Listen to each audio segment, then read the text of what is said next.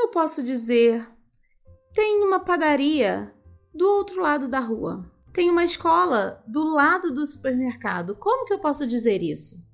É, a gente às vezes fica na dúvida, né? Se você ficou na dúvida, fique ligadinho aí, porque estamos começando mais um podcast do Cambly e um tutor nativo do Cambly vai falar pra gente sobre isso.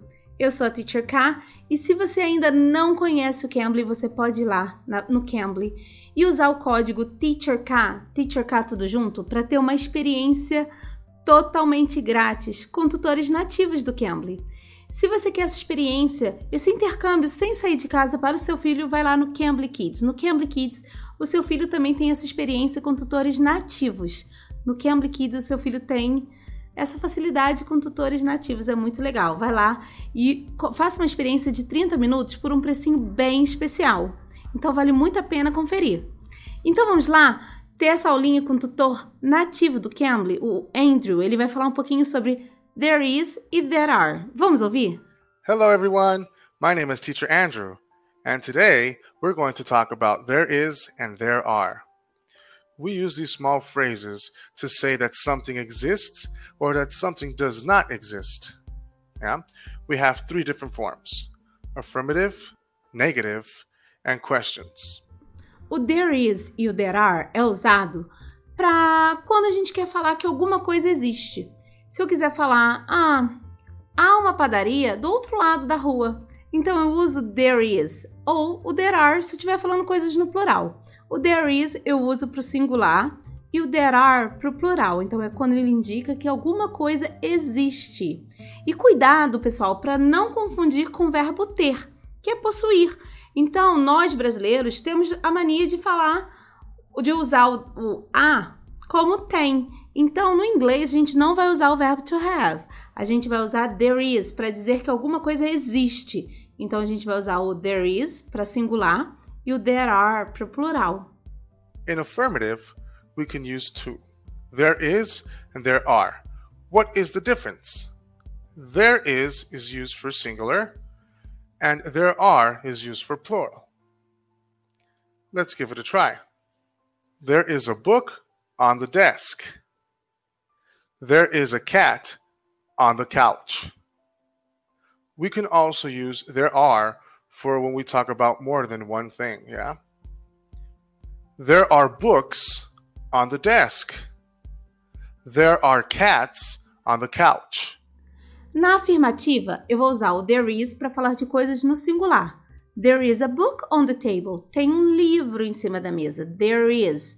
Então, eu vou colocar o there is, que fala de coisas no singular, tá bom? Já quando eu for falar de coisas no plural, eu vou usar o there are. There are books on the table. Tem livros em cima da mesa. No sentido de existir, tá bom? Então, there, there is no singular, there are no plural. So, for negative, we use there isn't or there is not plus the singular noun. Let's try it out. There isn't a book on the table. There is not a book on the table.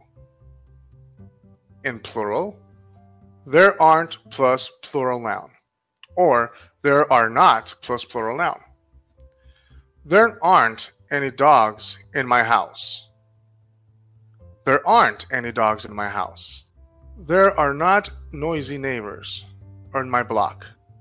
There aren't noisy neighbors on my block. There aren't any cars on the street. E na negativa, nós vamos colocar o there is, mas vamos acrescentar o not para coisas no singular. E se for usar para coisas no plural, a gente vai acrescentar o not também. A gente vai usar o there are not. Então, se eu for usar uma coisa no singular, there is not a book on the desk. Não tem um livro em cima da mesa. There is not or there isn't. Eu posso usar o there is not ou there isn't, tá bom? Então vai significar a mesma coisa. There is not or there isn't. Então, there is not a book on the table. Não tem um livro na mesa. There aren't. There aren't books on the table. Não tem livros na mesa. Então, se eu for usar no singular, there is not or there isn't, there are not or there aren't. For questions, we have to switch there and is. Instead of saying there is a cat on the chair, we say, Is there a cat on the chair? Instead of saying, There are cats on the sofa, we say, Are there cats on the sofa?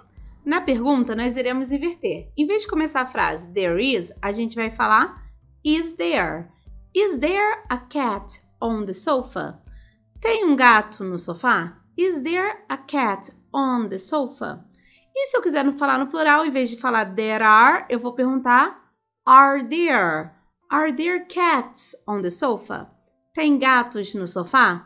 Então eu vou usar is there ou are there para pergunta. All right, guys. Now, I'll give you some more examples of how to use there is and there are. There is a chicken. There are balloons. There is a banana. There are many colors. There is a water bottle. There are dice. That was it. Thank you so much for your time. I hope you enjoy this lesson. And if you have any questions, please let me know in the comments below. Have a great day. Oh, aqui o Teacher Andrew falou de algumas frases soltas de como usar o there is no singular e o there are no plural. Espero que você tenha gostado. Se você gostou, deixe seu like, pode deixar seu comentário se tiver alguma dúvida que nós iremos te ajudar, tá bom? Eu sou a Teacher Kai, espero que vocês tenham gostado e espero vocês aqui também no próximo episódio, tá bom? Bye bye, take care, guys. You can. You can be.